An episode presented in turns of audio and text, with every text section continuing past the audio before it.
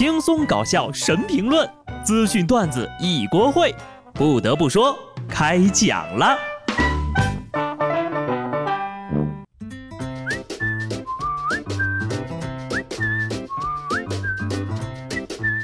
Hello，听众朋友们，大家好，这里是有趣的。不得不说，我是机智的小布。掐指一算呢，差不多又到了广大网友们一年一度的“有事儿明年再努力吧”的时候了。在过去的一年里呢，我哥节目里啊可能会有过一些偏激的话语，在这儿呢跟大家道个歉啊，也忍不住骂过一些人，但是呢我就不道歉了，因为那些人是真的该骂。北京亦庄一个女孩呢在餐厅上厕所的时候呀，厕所门却被两个男孩打开，事后熊孩子不仅没有道歉，还在一旁笑。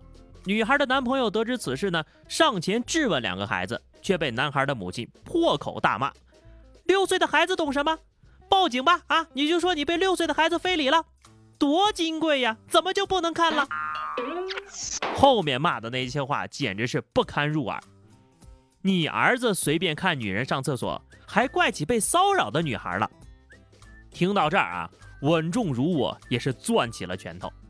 这位阿姨，您自己不金贵啊，不怕被别人看，咋不上大街脱光了让别人欣赏一下呢？你不金贵，你还知道出门穿个裤子呢？同样是女人，何必这么刻薄呢？别说什么六岁的孩子没有性别观念啊，这是一个误区。太多人对性知识零概念，也是心塞了。且不说这孩子教育的怎么样，就这种家长啊，真的是需要社会来给他上一课。有这种家长，孩子以后呢，也是真的让人担忧。尊重女性，呵护女性，保护女性。这是作为一名男性应该懂的事情。这个当妈的呢，思想觉悟呀，有时候连一些孩子都不如。心疼完上面的妹子呀，再来心疼心疼下面这个大姐。杭州的赵女士呢，向媒体爆料，她要向一家理发店追回服务费。原来呀，赵女士十年来陆陆续续在一家理发店消费了一百五十万。往常消费吧，不觉得花费太多钱，在丈夫的要求下拉出了账单，自己都惊呆了。于是呢，赵女士带着记者找上门，要求退钱。可这个美容店呢，几经转手，虽然知道赵女士是常客，但给不出多年前的消费记录，只答应她把她充值卡里的三万块钱给她退了。网友说得好呀，青岛不吃虾，杭州不理发。要想试试呢，你就得做好某方面的准备。估计理发店也懵了，这也太没规矩了吧？赖账也得有个追溯期呀。虽然呢，这种理发店的收费程度啊，不像什么正经店，但我觉得啊，等自己拉了账单才反应过来要求退钱。做项目的时候你也享受了，现在想白嫖了？那么大个人花钱不过脑子呀！这个呢，是我目前见过的最贵的理发新闻了哈，一百五十万的美容美发呀！为什么不自己开一家美容院呢？哎，算了算了啊，我们也不要瞎猜了。反正大家消费的时候呢，都得长个心眼儿。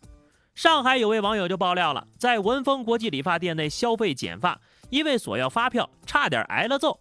其中一位工作人员骂道：“你剪个头都剪不起，活着有什么意思？现在给老子滚出去！不给开发票，哼！有本事你别改口啊，咱税务局走一走。顺便呢，我就查了一下这家理发公司，居然是偷税惯犯了。”在零三年，《解放日报》新闻，上海文峰美发公司偷税八百万。好家伙，本来就想打个野，没想到直接把塔推了。下面呢，给各位干饭人提个醒啊！日本的一家健康器械公司以一百一十五名医生为对象，进行了有关保持免疫力的调查。在回答保持免疫力的饮食方法时呢，排在第一位的是充分咀嚼，以及务必吃够三餐、固定时间进餐，以及三菜一汤。一般来讲呢，一口饭咀嚼三十次是最理想的。呃，对于我这个职业干饭人来说呀，那肯定是做不到的。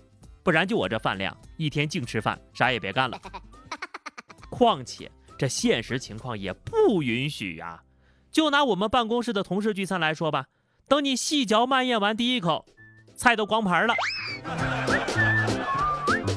干饭人难，干饭狗更难，连碗都被端了。浙江湖州网友停车的时候呢，压坏了自家狗子的饭碗，狗子委屈的表情被他拍下发到了网络，并配文：“对不起，停车的时候没有看到你的碗。”随后走红，众网友在线让狗主人赔碗，狗主人就回应了：“哎呀，那天停车不小心把这个碗呢给压坏了，当时看见狗的表情挺搞笑的，就拍了下来。现在呀，自己正准备去给狗买新碗，给它赔一个一毛一样的。你们还笑啊啊？狗当时肯定都想了，我虽然不是人。”但你这主人也太狗了吧！完喽，这还是一条比格犬，等着吧你！解开链子的时候就是猎杀时刻。这个故事告诉我们呢，行车要小心哈，不然呢就会带来不必要的损失了。安徽六安有市民向交警举报说，有一个男的呀，骑车的时候不戴头盔，反而头顶一个茶杯。此前呢，这个人就因为头顶茶杯多次被处罚了。该男子称呀。这么做是为了纠正驼背的毛病。十几年下来，我的背是不驼了，但是茶杯顶上瘾了，一会儿不顶呀，就浑身难受。本来是治驼背的，后来呢，就变成练杂耍的了。这些年摔坏了不少杯子吧？我觉得这老哥呀，上辈子肯定是印度的，无意中天赋血脉再度觉醒。不懂就问啊，顶茶杯真的能纠正驼背吗？我们小的时候吧，都是拿那个棍子塞到裤腰里。事实证明，只要精神有问题，哪里都是精神病院。浙江杭州，小李打伤了小王，经调解呢，小李同意赔偿小王两千七百块钱。理赔的时候啊，这小李啊就把钱全部兑成了一毛钱的硬币。然后呢，小王就质疑赔款数不对。接着在民警的见证下，这俩人一块数硬币。从当天晚上八点一直通宵数到第二天凌晨五点，结果呢，硬币的总数额确实与约定的赔偿额差了七百块钱。最终呢，小李手机转账七百给小王后，俩人离开了。人这一辈子能有多少次机会和另外一个人数钱数通宵呢？要是你俩不结婚，真的就很难收场了呀。怄气小李和较真小王，这在数硬币的过程当中，是不是两人就建立了深厚的情谊呀？杀敌一千，自损一万二，这波我愿称之为同归于尽。大概算了一下，平均呢一分钟数三十七个。玩忍者必备玩，你说有这点时间干点什么不好？而且还故意欠人家七百块钱，我看你兑成零钱呢，就是为了少赔钱。小王就应该说没数对，让对方再来一遍。我还想问问啊，后来哪个银行倒了霉了，给你们去擦屁股呀？还要数回来？真想送个锦旗给他呀！祝贺他进入了年度沙雕新闻决赛圈。不过这年头呢，真的是谁都能买锦旗了。江西上饶某小区物业办公室挂满了锦旗，这小区的业主呢，郑女士就说了，去物业处理事情的时候，发现他们墙都挂满了，上面还有业主署名呢。而被署名的业主表示，并没有送过锦旗呀，是物业自己个儿买的。好家伙，这一墙一墙的彩虹屁！你看着不心虚吗？老实说啊，是在哪个市场批发的？真的是王婆卖瓜自卖自夸了。不过呢，你每天看着这个墙上的锦旗，是不是也是非常强的心理暗示了？干得漂亮！话说，买锦旗的钱不会加在物业费里吧？